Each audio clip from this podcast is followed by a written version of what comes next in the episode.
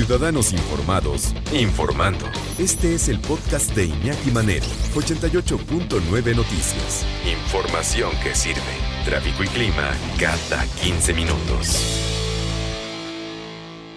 Fíjense qué interesante está esto. Ocho, ocho de cada diez municipios en este país carecen de un atlas de riesgo. ¿Qué es un atlas de riesgo? Es un estudio para saber cuáles son los lugares más peligrosos para vivir. O sea, no estoy hablando de la inseguridad de que te asalten, estoy hablando también de fenómenos naturales. Estoy hablando de, ah, también los incendios pueden entrar ahí porque hay temporadas de incendios y estamos entrando en la temporada de incendios, por cierto.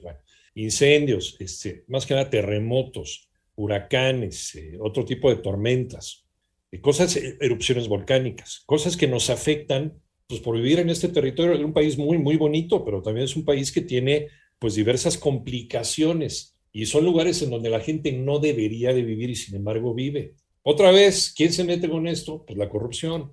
De repente tienes un grupo de personas que le hacen de paracaidistas en un terreno y la, la autoridad pues, se hace mensa, ¿no? Mira para otro lado, porque, o oh, yo te doy el terreno, pero vota por mí, pero es un terreno que no le deberías de dar a la gente.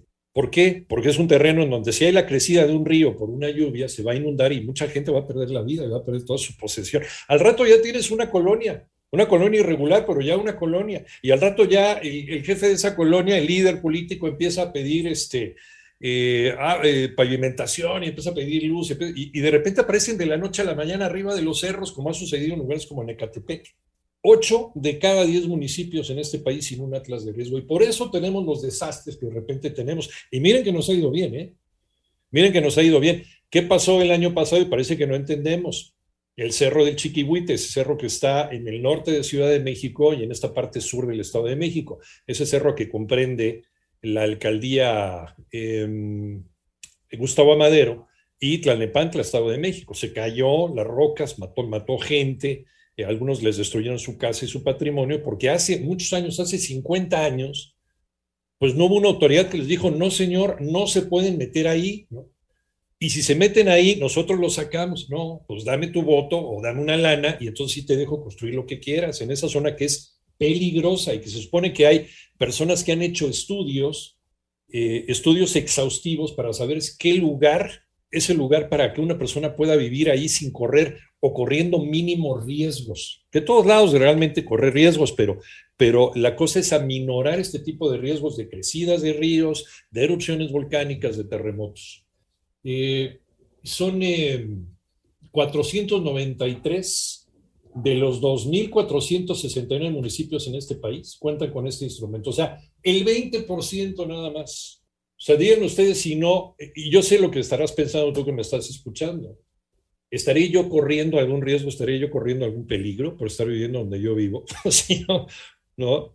O sea, ¿realmente sabes, estás enterado si en tu comunidad existe un, atlas de riesgo eficiente como para saber que el lugar en donde vives no es un lugar en donde te hayas equivocado para ir a vivir o te hayan dado un terreno o te hayan permitido construir en un lugar equivocado? Y dicen, dicen eh, los autores de este estudio de la Auditoría Superior de la Federación, publicado, publicado en febrero de este año, hace muy poquito, su ausencia dificulta que las autoridades puedan implementar medidas preventivas ante los desastres y las limita a ejecutar acciones correctivas una vez que ya sucedieron los eventos con un mayor número de pérdidas sociales y económicas. Pues esto hace que eh, nos quedemos eh, en la vulnerabilidad, ¿no?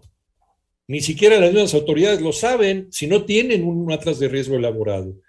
Y si está, seguramente está guardando polvo en alguna oficina. Interesantísimo este estudio. ¿eh? Ocho de cada diez municipios no tienen atlas de riesgos, no sabemos en dónde estamos viviendo y si donde estamos viviendo es peligroso y en algún momento, en este país donde nunca pasa nada hasta que pasa, podemos tener una catástrofe. Terrible.